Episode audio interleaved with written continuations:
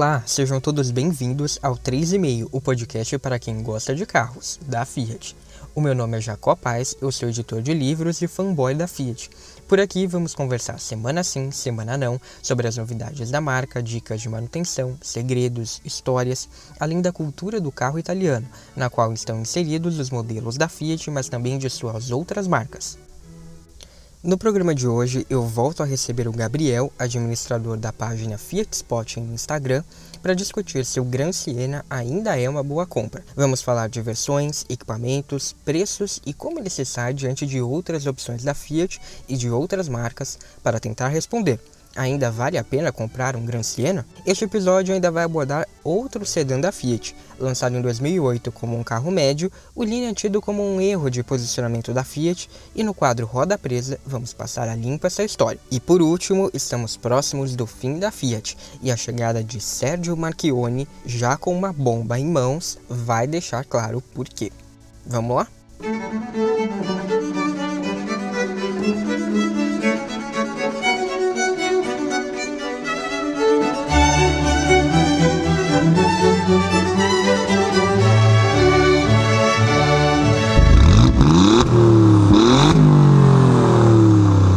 Antes de começar este episódio, eu quero saber se você já assinou ou seguiu o 3,5 no app que usa para escutar podcasts. E para conferir as novidades do dia a dia, fotos de carros da Fiat e posts especiais, você tem que seguir o 3,5 nas redes sociais, arroba 3,5 podcast no Facebook e no Instagram.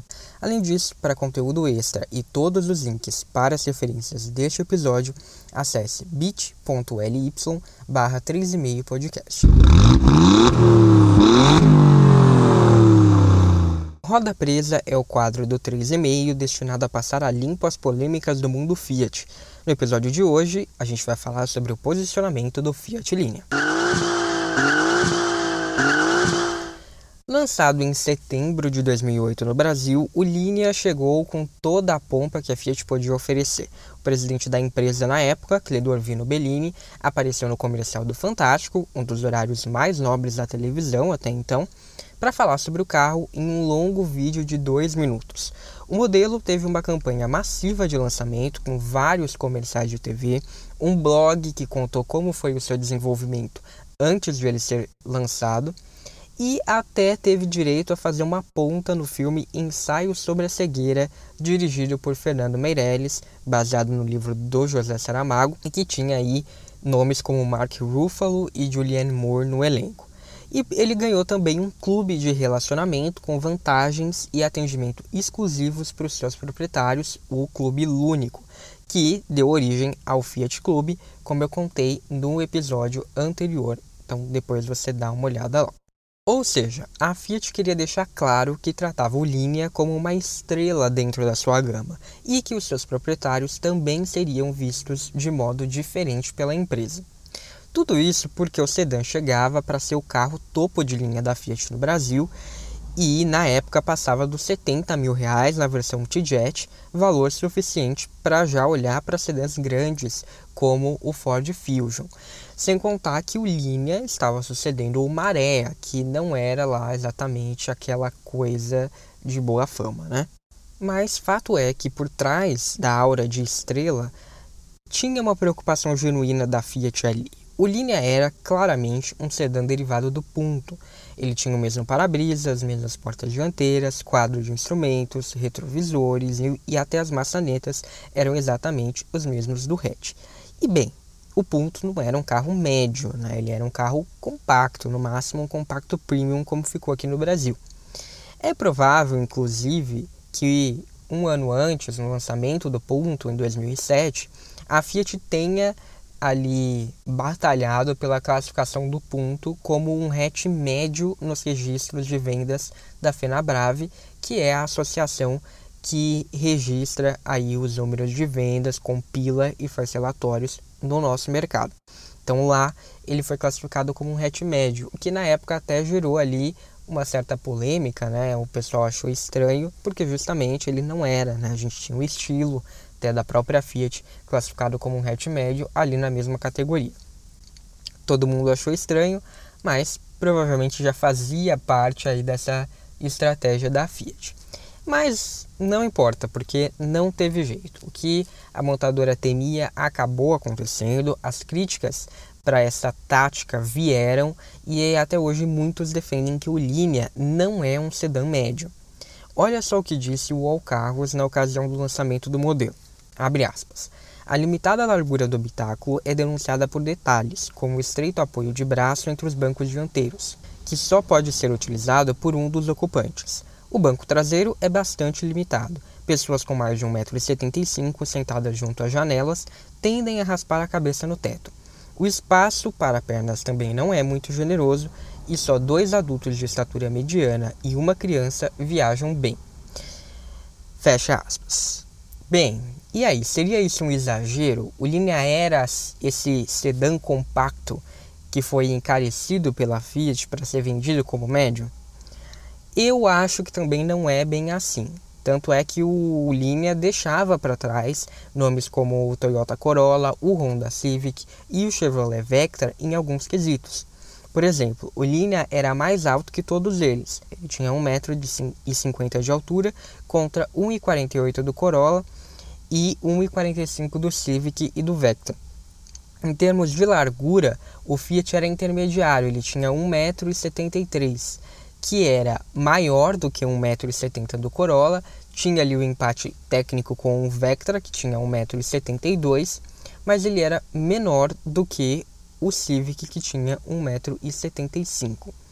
Em comprimento, mais uma vantagem para o Linea, 4,56 metros contra 4,53 do Corolla e 4,48 do Civic. Ele só perdia para o Vectra, que tinha 4,61. O Honda e o Chevrolet se destacavam no entre-eixos, que realmente era bem maior, 2,70 metros, mas os 2,60 metros do Linea eram exatamente os mesmos do Corolla. E o Fiat, por sua vez, contra-atacava. Ele tinha um porta-malas de 500 litros, menor só do que o do Vectra, que tinha 526. Então a gente vê que a montadora de fato usou a plataforma do ponto, mas as medidas do sedã eram consideravelmente maiores. Em relação ao hatch, o linha era 53 cm mais comprido, tinha entre eixos 9 cm maior e era também 5 cm mais largo do que o ponto. Esses números mostram que a Fiat tinha motivo para classificar o Linea como um sedã médio se ela quisesse. E também é importante lembrar que na época em que o Linea foi lançado, a gente não tinha no Brasil um segmento de sedãs intermediários entre os pequenos, como o Siena, e os médios, como o Maré, né, que era o antecessor do Linea. No máximo, o que havia era o Volkswagen Polo, mas ainda assim ele era bem menor do que o Linea e ele era considerado um sedã pequeno. O Honda City ele só chegaria três anos depois e ele é mais curto, menos largo e com entre-eixos 5 centímetros menor do que o do Linea. O Chevrolet Cobalt apareceria 5 anos depois do Linea, esse sim mais curto que o sedã da Fiat, mas com as demais medidas mais generosas. O que acontece é que o Linea foi um modelo desenvolvido na Turquia, um mercado emergente e um mercado diferente do europeu. Na Europa, por exemplo, o Linea foi vendido só em países periféricos como Espanha e Portugal e na Alemanha. Há um motivo para o Linea ter sido pensado dessa maneira: custos. Ter se aproveitado da plataforma do Punto e não da do Estilo ou do Bravo deixava ele mais competitivo em termos de custos de desenvolvimento, mas não só isso. Ele era mais barato de se produzir, mas ele também teria uma mecânica mais simples do ponto e uma plataforma com muito mais escala. Afinal de contas, o ponto foi um sucesso muito grande na Europa. E ao se aproveitar disso, a Fiat conseguia reduzir custos para o Linea também. Então, essa foi a receita de sucesso para o Linea colocar a Fiat no topo das vendas na Turquia e é lá que ela está até hoje. Então, não é difícil entender esse posicionamento do sedã por lá. Por quê? Hoje é o mesmo lugar que ocupa o tipo sobre o qual eu já falei no episódio 3. Então, se você quiser entender um pouco melhor, lá eu explico com todos os detalhes. Volta lá, se você já ouviu, reouve, ou se não ouviu, ouça. no episódio 3. Mas aqui, para a gente fazer um resumo e para a gente poder concluir essa questão, o posicionamento do tipo hoje é de um carro honesto que beira ali o low cost. Fiat não diz que ele é exatamente um low cost, porque ela não gosta muito, mas também porque tem ali umas características um pouco melhores de acabamento, de design do que os carros low cost, mas ele tem uma boa oferta de equipamentos, uma boa oferta de espaço e um preço mais atrativo do que os médios tradicionais, talvez devendo um pouco ali em tecnologias mais avançadas. Então, para poder exemplificar, né, no caso de um sedã, ele é mais barato né, do que o, os sedãs que a gente tem aqui no Brasil, vamos assim dizer, japoneses, o Corolla e o Civic. E em casos de hatches, a gente teria um, um hatch um pouco mais barato, com um pouco menos de refinamento, de tecnologia do que um Volkswagen Golf ou um Renault Megane, por exemplo. O problema é que a Fiat não tinha como trazer esse posicionamento do Linea lá na Europa aqui para o Brasil. Não tinha como uh, vender esse carro dessa maneira aqui.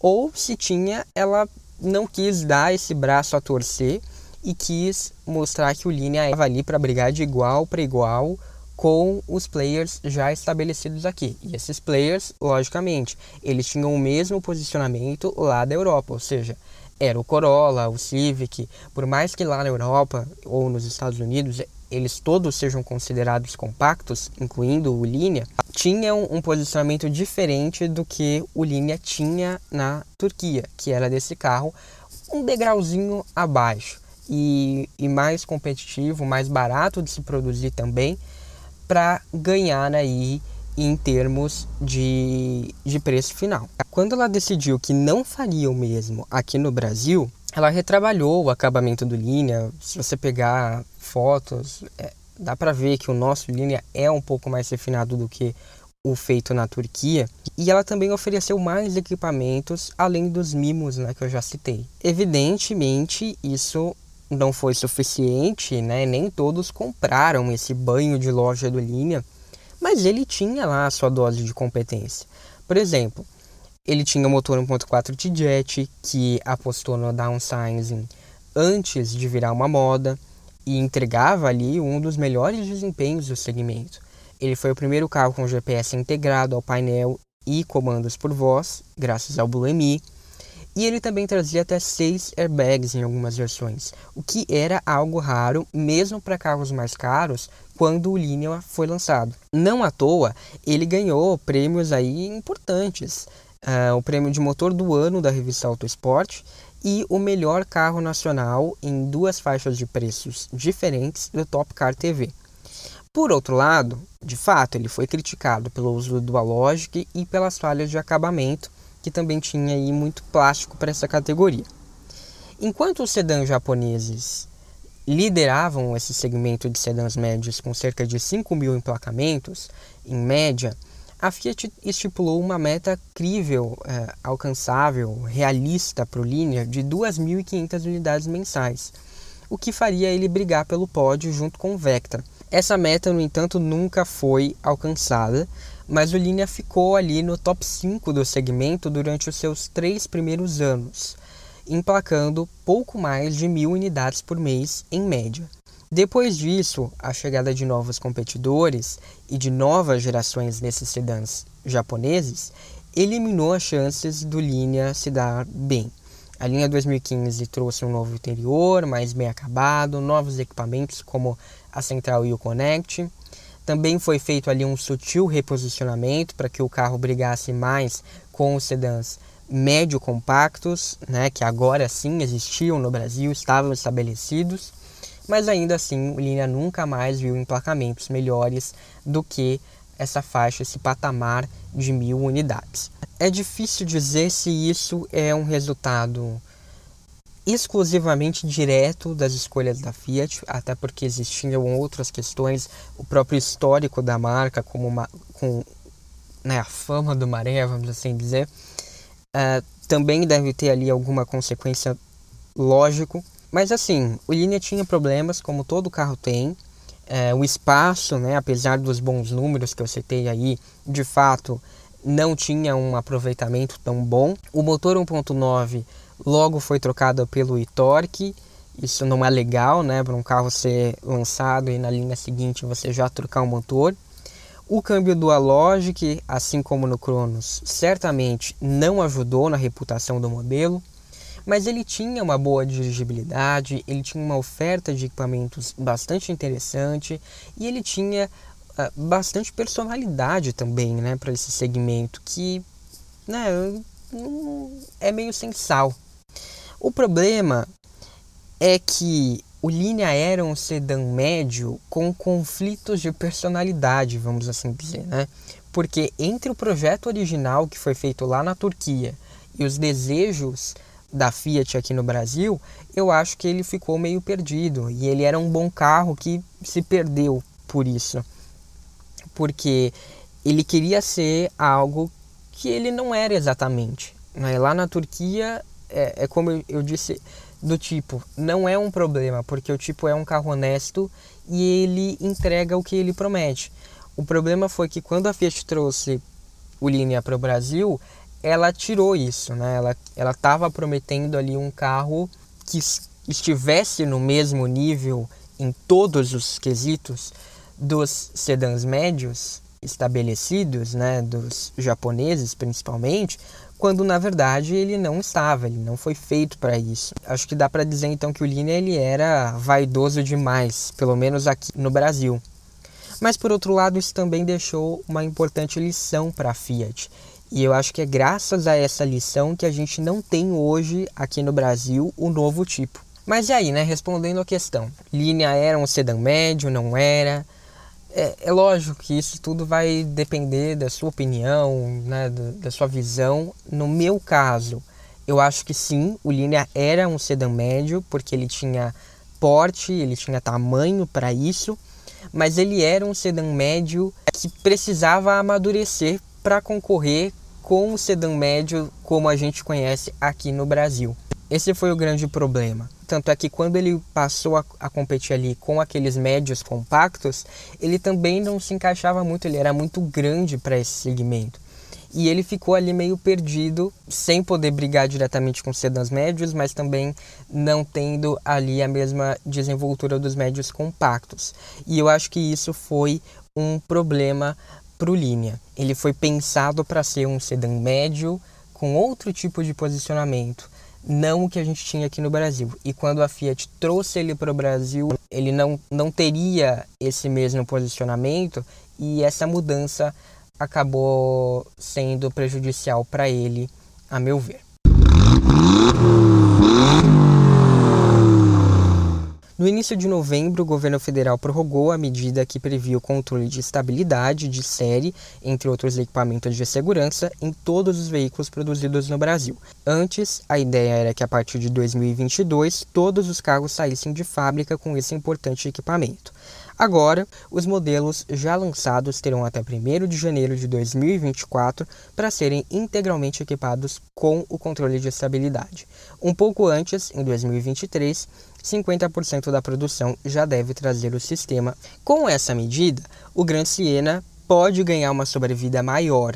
Esse projeto, que nasceu do novo Uno e do novo Palio, de 2010 e de 2011, respectivamente, teve as vendas iniciadas em 2012 sem contar com esse equipamento em nenhuma versão. E para adaptá-lo à nova legislação, a Fiat desembolsaria uma boa quantia. Então, a sua produção estava descartada para além de dezembro de 2021. O Gran Siena tem boas vendas, como a gente viu no episódio passado, elas não ficam muito longe do irmão maior, o Cronos, então, diante disso, eu acredito que muitos podem se perguntar se ainda vale a pena comprar um Gran Siena, ainda mais aí com esse tempo estendido. Para ajudar a responder essa pergunta, eu chamei o Gabriel, administrador da página Fiat Spot no Instagram, que já esteve aqui comigo no episódio 10. E assim como eu, ele é dono de um novo Palio, que é obviamente ligado aí ao Gran Siena. Então, além da gente acompanhar o mundo Fiat, temos aí alguma propriedade para falar também sobre a versão sedã do nosso carro. Então, seja bem-vindo, Gabriel. Muito obrigado por ter aceitado o convite. Vamos aí começar o nosso papo e tentar descobrir se o Gran Siena ainda vale a pena ser comprado. Sou eu quem agradeço pela oportunidade. Eu separei aqui as versões atuais do Gran Siena. A gente tem inclusive uma novidade, né, que surgiu na gama 2021, que foram as versões Exatamente. sem nome, né? Tem a, a gente tem hoje o Gran Siena 1.0, é. o Gran Siena Attractive 1.0, o Gran Siena 1.4 e o Gran Siena Attractive 1.4. Acho que a gente pode começar conversando por aí, até porque eu achei um pouco estranho a, a Fiat ter feito isso, porque a lista de equipamentos de série é praticamente idêntica, né? É, pois é. Eu não entendi o motivo da Fiat fazer isso. Só para o pessoal ter uma, uma ideia aí, o Gran Siena normal, né, sem ser o Attractive, o mais barato, ele traz como itens de série alerta de limite de velocidade e manutenção programada, ar-condicionado, barra de proteção nas portas, calotas, comando interno de abertura da tampa do tanque de combustível, computador de bordo, conta-giros, desembaçador do vidro traseiro temporizado, direção hidráulica, follow me home, gancho universal para fixação de cadeirinhas, o Isofix, e gancho também no porta-malas para fixação de cargas, airbag duplo, freios ABS, iluminação no porta-malas, preparação para o sistema de som e rodas é, aro 14 com calotas. Na Attractive a gente tem uma pequena diferenciação, eu já falo. E, e tem também pneus verde com baixa resistência de rolagem, travas elétricas, vidros elétricos dianteiros com One Touch e anti-esmagamento. E basicamente é isso. Então, daí na versão 1.0 o preço é 51.890. Na versão 1.4 o preço é 56.390. E daí qual que é a diferença? Pelo menos a diferença que eu notei na lista aqui é que o Attractive traz maçaneta externa na cor do veículo e para o 1.4 as rodas são aro 15 em vez de aro 14 e daí o preço é 53.090 para 1.0 e 58.090 para 1.4. Então a gente tem aí mil reais de diferença, basicamente por ter uma maçaneta externa na cor do veículo. Não sei se você conseguiu notar outra diferença nessa lista, mas para mim basicamente é isso. Não, eu não notei. Mas uma coisa que eu notei que eu inclusive achei interessante é no, são nos opcionais. Sim, também vi isso. A versão a versão sem nome, tanto 1.0 quanto 1.4, oferece o Pack Driver, que tem vidros traseiros elétricos, sensor de estacionamento e algumas outras regalias. Acho que até retrovisor elétrico tem, como o tilt down. Sim, pelo que eu vi aqui na, no site, tem também esse equipamento. Esse Pack Driver, na linha 2020, nas versões Attractive, ele era chamado de Kit Creative 1. E tinha o Kit Creative 2, que era o, o rádio, aquele rádio Connect já conhecido, e o volante multifuncional revestido em couro. A Fiat fez uma manobra de tirar o Kit Creative 1 das versões Attractive e colocar Spec Driver nas versões sem nome. Juro que eu gostaria de entender essa manobra. Exatamente, porque eu até estava pensando aqui, né, que a pessoa ela se ela comprar o Grandcena Attractive, que é mais caro, ela pode colocar rádio, comandos no volante, etc.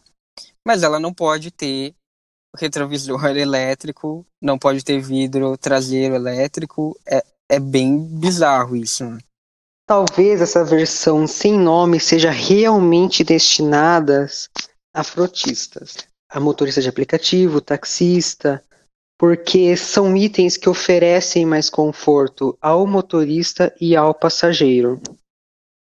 Sim, eu concordo. Acho que é que é um ponto aí interessante, porque realmente ele fica com um valor bem abaixo, né? mesmo se a gente considerar o preço de tabela, é um preço abaixo do, do que existe no mercado, e ainda assim não é o valor praticado, porque sempre tem desconto, é, mesmo para pessoa física. Mas ainda assim eu acho que isso confunde muito a cabeça das pessoas. E, e, e assim, com certeza torna o Gran Siena uma opção muito focada nisso, né? Porque uma pessoa que, que tá ali comprando o carro para uso particular, ela não vai conseguir ter um carro minimamente equipado. Tipo, ou é uma coisa ou é outra.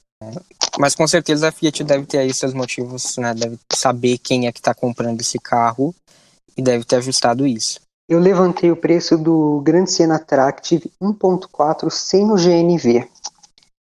Só com o Kit Creative 2, né, que é o rádio e o volante multifuncional. Ele sai por 60.880.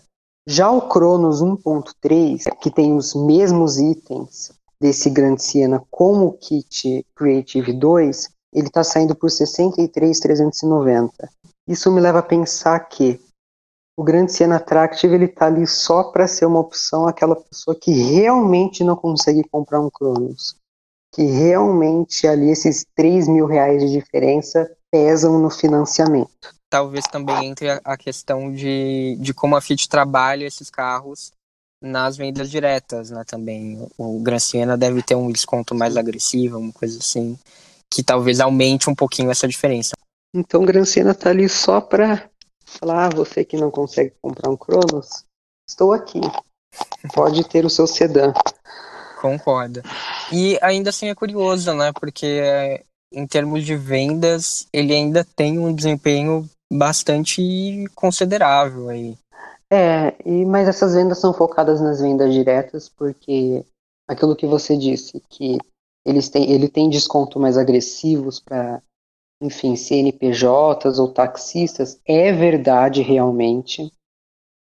Eu sempre estou de olho no site, nas ofertas, e o Gran Siena está sempre sendo ofertado a descontos absurdos, chegam a ser desconto de 20 mil reais para taxistas. Que ajuda também a entender um pouco né, dessas vendas consideráveis é, é olhar um pouco para a concorrência, né? Eu fui, fui pesquisar assim o que existe, né, nos outros é, nas outras marcas e é muito muito difícil encontrar um sedã tão barato quanto o Gran Siena.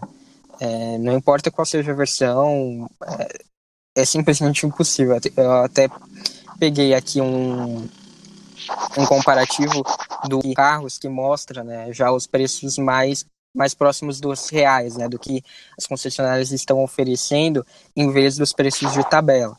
E daí, se a gente for dar uma olhada, comparar com o Voyage, a Volkswagen, o Voyage, o mais barato que tem, é, ele parte aí, considerando já descontos, ofertas, de 56.350.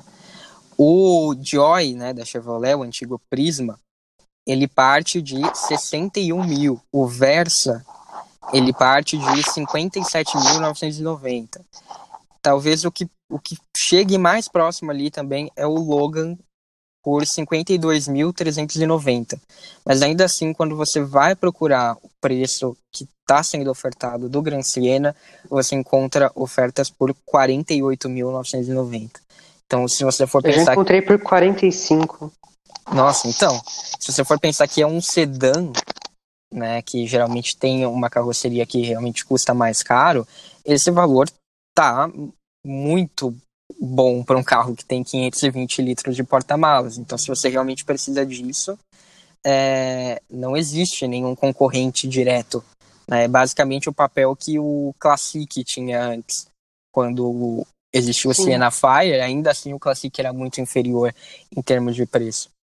Então, é basicamente esse nicho que ele está ocupando e eu acho que é isso que explica a, a quantidade de vendas ainda bastante considerável do Gran Siena.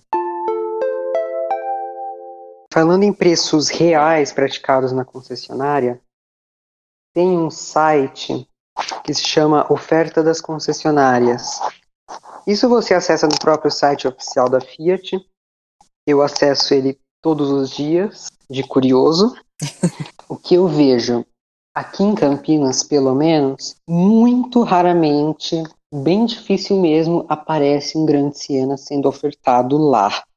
Assim, carro de estoque de concessionária sendo ofertado muitas vezes aparece o Cronos 1.3 ou Drive 1.3 com descontos assim que chegam a 8 mil reais. E considerando que, que eu já te apresentei uma diferença de 3 mil reais de um carro para o outro, E se você chegar hoje na concessionária, de cara, eles dão 5, 4 mil reais de desconto, porque foi isso que eles me deram no Argo, quando eu negociei o carro lá em outubro. E como eles têm preços próximos, eu vou usar esses 4 mil reais como referência. É, são então 7 mil reais aí de, de diferença, sendo que o, o Cronos é ofertado por 8 mil. Então acaba valendo a pena o Cronos. É, eu também acesso esse site de vez em quando, aqui, pelo menos aqui no preço de São Paulo. Você encontra o Cronos por 58 mil, 58.900 nessa faixa. Se você realmente quer o Gran Siena mais basicão lá, você vai encontrar 1.0 por 48 mil, beleza, faz sentido ir para esse carro. Agora, se for, se você já estiver pensando no 1.4 ou com algum opcional, qualquer coisa, o Cronos já tem aí também desconto que podem ser considerados agressivos e que acho que vale a pena para uma pessoa física que está procurando algo além de só um carro que anda. É, porque pensando, o Grand Siena Attractive 1.4, só com kit Creative 2, por 60.880, preço de tabela. Vamos dizer que ali de cara eles te deem 3 mil reais de desconto na concessionária. Saí por 57 mil e alguns quebrados. Só que ainda é um carro com opcionais. Depois, na hora da revenda, os opcionais não são vantajosos. Já o Cronos 1.3, que não tem opcionais, na hora da revenda ele é mais vantajoso.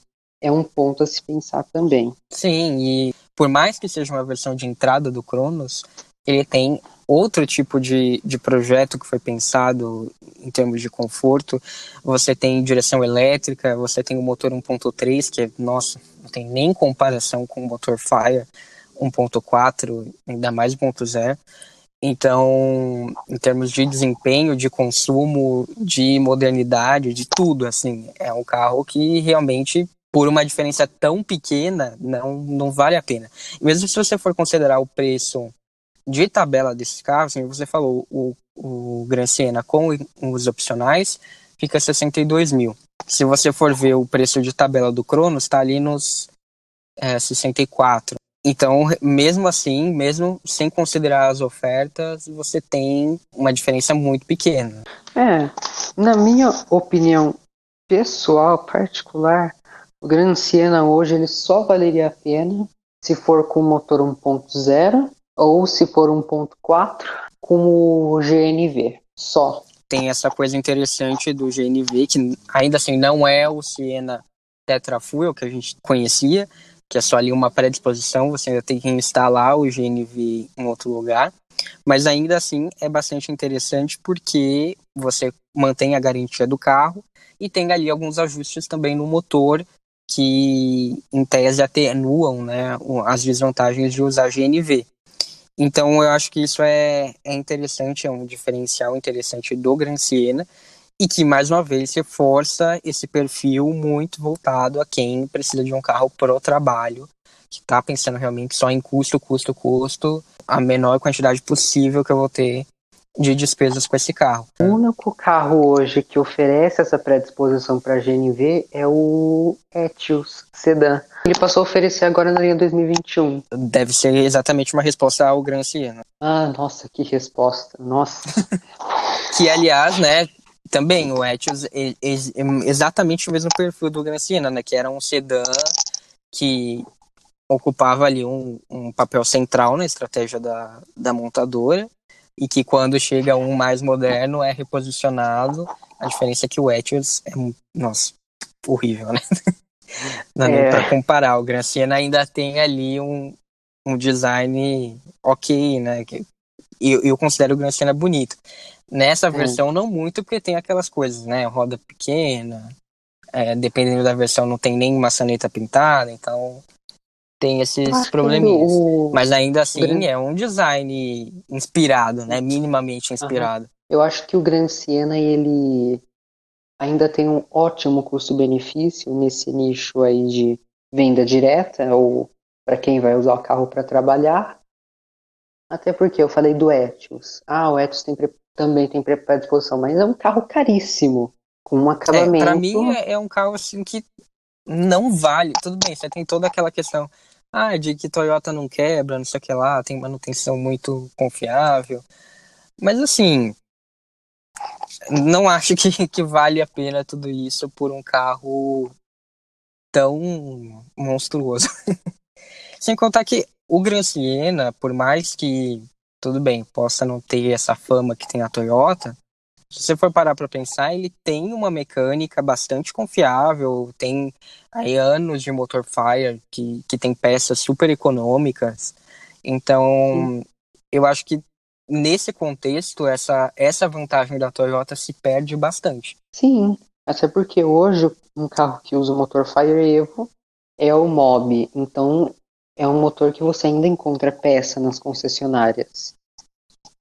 Sim, e, e mesmo que, que tivesse, que não tivesse no Mob, ainda é um motor que pô, muitos carros da Fiat usaram, usam, e por mais que seja atualizado em relação ao que foi lançado antes, é, é uma coisa assim que eu não vejo como você vai se preocupar com isso. Não, não, não deveria ser um ponto de preocupação.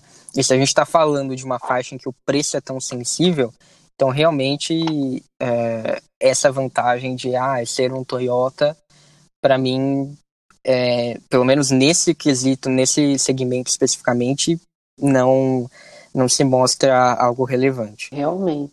Um carro que eu gostaria de adicionar concorrência, não que ele que ele compete realmente com o Grand Siena, mas no quesito preços ele compete. É o K+, ele não ele competiria com Cronos, mas em quesito preços, ele compete com Gran Siena. É um carro super confortável, assim, por experiência própria. Eu já andei no K e no K+, e é um carro com conforto excepcional. É, o que me incomoda muito na Ford é o acabamento. Uhum. Bem pobre, assim.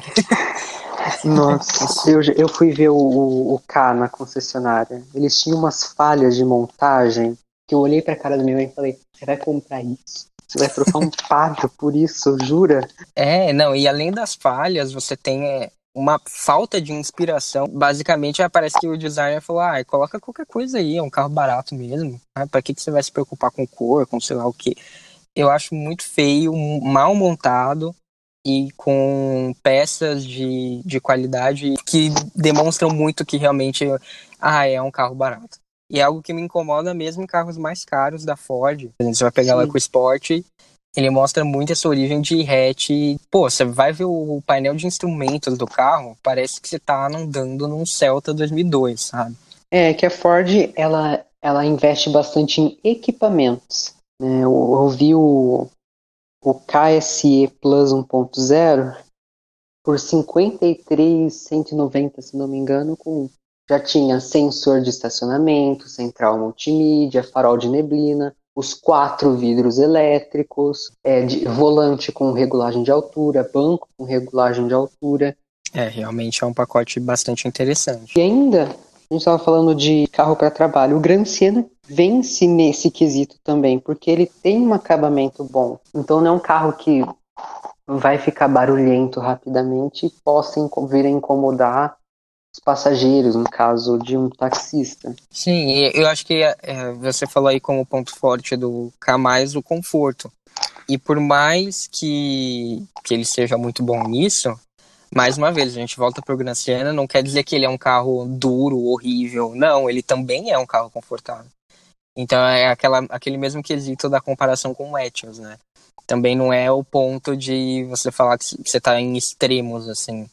Falar, não, é, é uma diferença tão brutal. Não, não é. O Gran Siena é um carro confortável. Gosto bastante dele. Inclusive, eu fui a uma concessionária, entrei no Cronos, entrei no Grand Siena e a diferença é grande, bem grande de um carro para o outro. Mas o Grand Siena não é tudo de ruim. Não, eu acho ele um carro bastante competente. Inclusive, se você for ver, vamos voltar àquela velha questão das portas, né? Você tem tecido nas portas do Siena. Sim. Que não tem na porta traseira do Cronos, por exemplo, não tem, entendeu? Não, não tem. Eu acho que o Cronos, em relação ao Grand Siena, ele passa uma confiança maior na montagem. Tanto o Cronos quanto o Argo em relação a Palio e Siena. Eles, Sim, concordo. eles passam uma confiança maior na montagem, mas eu vejo que na dupla Palio e Siena eles, a Fiat teve um maior cuidado com os materiais. Concordo plenamente. Sempre foi um diferencial desses carros do Palio, do Siena também, essa questão de ter um bom acabamento. De fato, acho que o que faltava era a montagem. Bem, acho que a gente abordou aí então os equipamentos, a gente falou um pouco do conforto, do acabamento. É, dirigibilidade é aquela coisa, a gente não tem uma dirigibilidade tão refinada de um projeto moderno como é o do Argo e do Cronos, né? Mas é, é aquela questão que permeia todos os Fiat, né? É um carro mais voltado para o conforto, é macio, os motores, né, não dá para você esperar grande desempenho, ainda mais se tratando de um carro 1.0, né, que tem essas duas versões. No, no próprio Palio 1.0 a gente já tinha alguns problemas, então imagina no Gran Siena. No 1.4 acho que isso já melhora um pouco, mas ainda assim não é nada incrível. A, a questão da motorização talvez seja o maior ponto fraco aí do Gran Siena, porque são, são motores ok, motores né, vão andar aí consideravelmente bem, se o carro estiver lotado talvez não. Tem uma manutenção já consagrada, então muito barata. Mas quando você olha para a concorrência, você vê já motores um pouquinho mais modernos, até porque o posicionamento da concorrência é diferente, como eu falei, existe uma grande lacuna onde o Gran Siena atua. Então, se você tem preocupação com essa dirigibilidade, é, você possa querer partir para outro carro. Agora, mais uma vez, a gente volta para a questão, né? Se é um carro para trabalho, dificilmente vai existir essa preocupação. Né? É, uhum. Se anda, tá bom, é isso aí. É, eu acho que o Grand Siena é realmente um carro voltado para o trabalho, até pela questão da motorização, por ser uma motorização mais antiga, mais obsoleta, mas tem ali uma manutenção fácil e barata. Então é um carro que assim, ah, só vou usar para trabalhar, ou né, no caso de um taxista ou motorista de aplicativo, ah, vou levar meus passageiros, não me incomodo tanto aí com o motor. E são carros que rodam bastante. Inclusive, eu estava esses dias no Instagram, rodando o feed, é, apareceu um anúncio de uma concessionária, um Gran Siena 1920 com 70 mil quilômetros rodados. Nossa. é, o meu carro tem 6 anos e está com 89 mil. Então, é assim, um carro que proporcionalmente é mais rodado. Eu penso bem, é, que é bem, é bem essa característica mesmo, né, como você falou, de, de carro voltado para trabalho. Então é um carro que foi usado para o trabalho, motor aí que cumpriu o seu papel, né? Teve aí o seu papel de fornecer um, uma confiabilidade à pessoa que usou o carro para trabalhar. É, eu acho que não dá para fugir muito disso, né? Se você quer um carro que é o mais barato do mais barato do mais barato, o Gran Siena 1.0 eu acho que vale a pena. Agora, se você for começar a fugir minimamente disso, ou talvez você precisa do GNV, né, mas também já cai na categoria do trabalho, provavelmente. Se você for começar a fugir um pouquinho disso, colocar já algum opcional, acho que vale muito é, olhar aí para as outras opções. Dentro da Fiat, talvez, é, acho que é importante falar isso.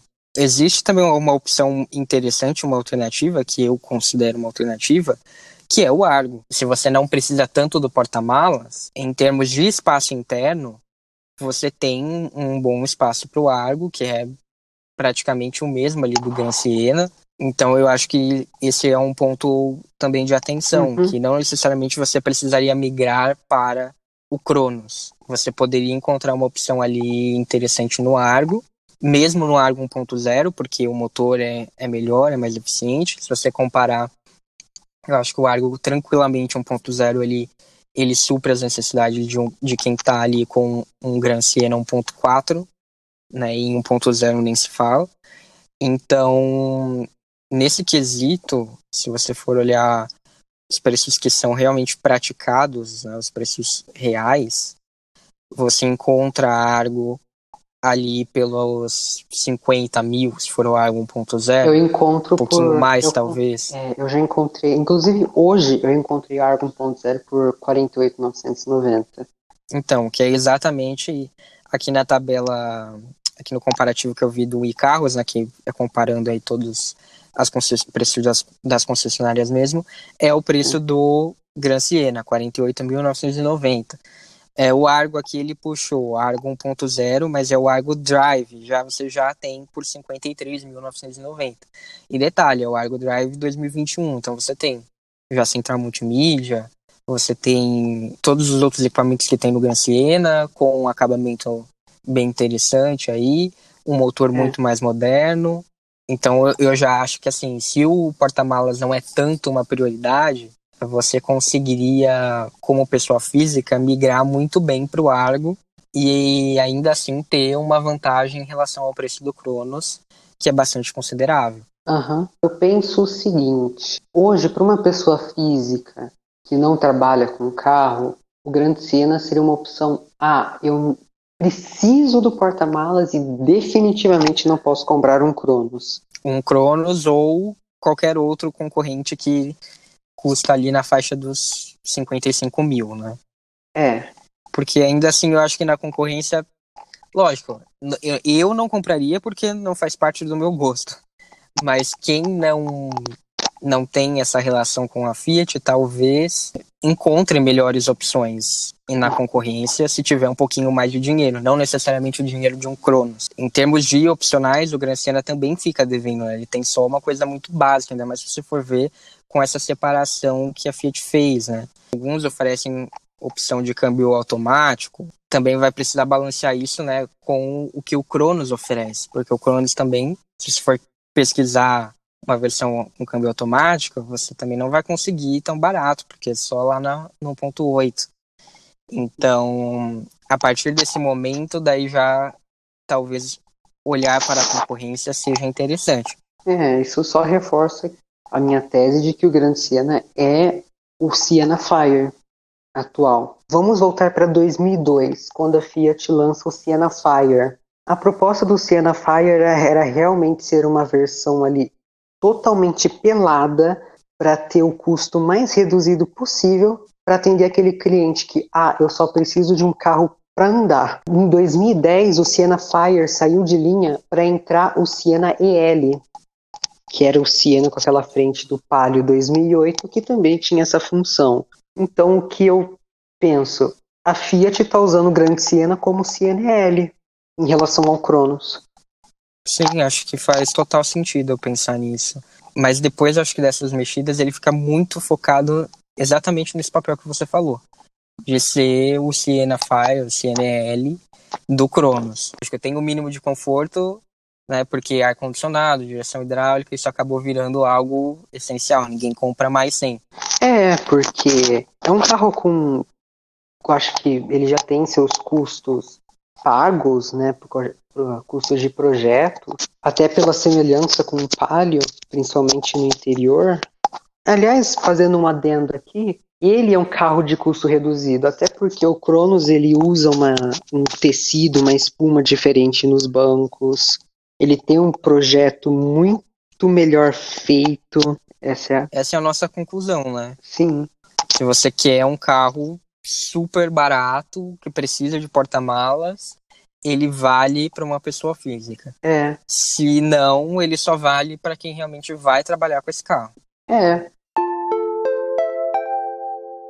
Então agradeço mais uma vez por ter participado desse episódio. Se você quiser deixar algum contato, link para a página, fica à vontade. Bom, o meu contato é o meu Instagram, fiat.spotting, com dois T's. Podem me mandar mensagem sempre que tiverem alguma dúvida ou quiserem bater um papo. Sempre apostos. Tá certo. Muito Eu obrigado, Gabriel. Até a próxima. Até a próxima.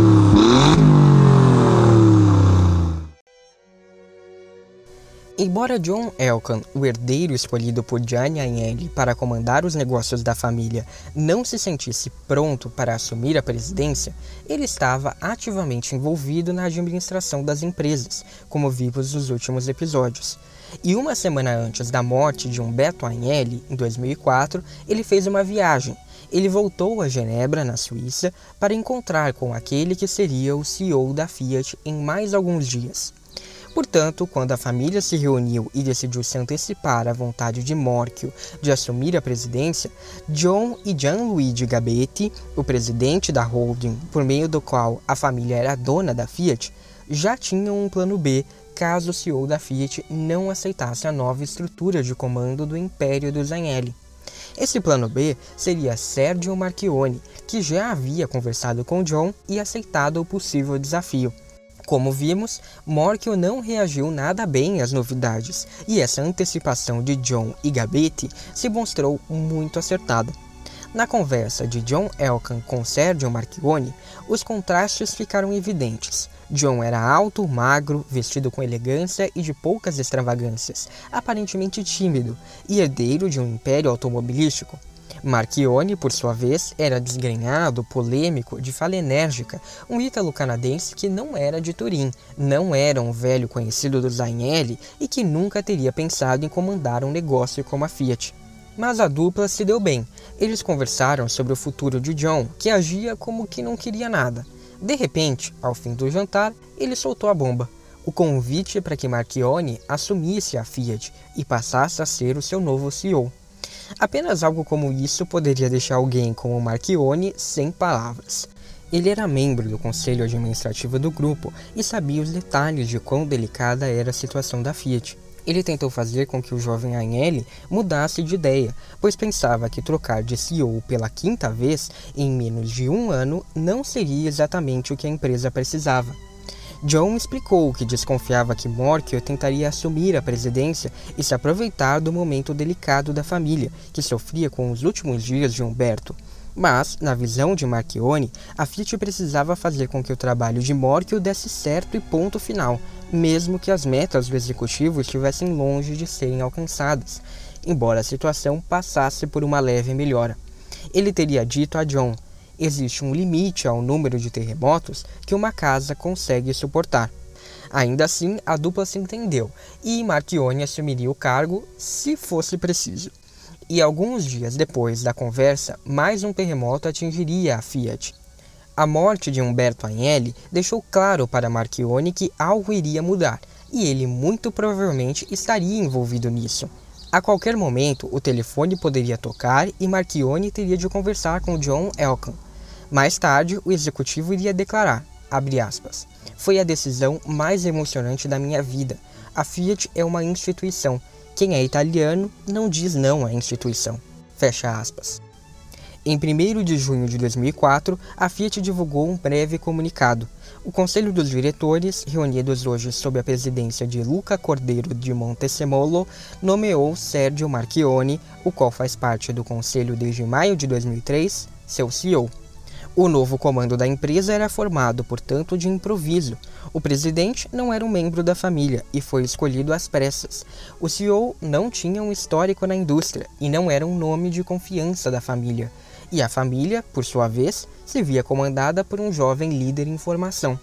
No entanto, era esse time improvável que salvaria a Fiat. Isso porque Marchione tinha o perfil que a Fiat precisava. Ele era duro e rígido, mas compreendia o que motivava as pessoas. Ele entendia de números, mas tinha a paixão tipicamente italiana correndo em seu sangue. E a educação em diferentes países e culturas o aproximava da própria vivência de John Elkann. Marchione nasceu na Itália, filho de um policial italiano e uma dona de casa croata. Depois da Segunda Guerra Mundial, quando ele tinha 14 anos, a família se mudou para Toronto, no Canadá. Os pais eram severos e prezavam muito pela educação do garoto, que abandonou a escola aos 16 anos e passou a estudar em casa, pois era um rebelde e não se adaptou ao ritmo das escolas canadenses. Entre seus hobbies estava a paixão pelo pôquer. Aos 18 anos, já ocupou uma primeira posição de liderança em uma instituição bancária e desde então não parou mais.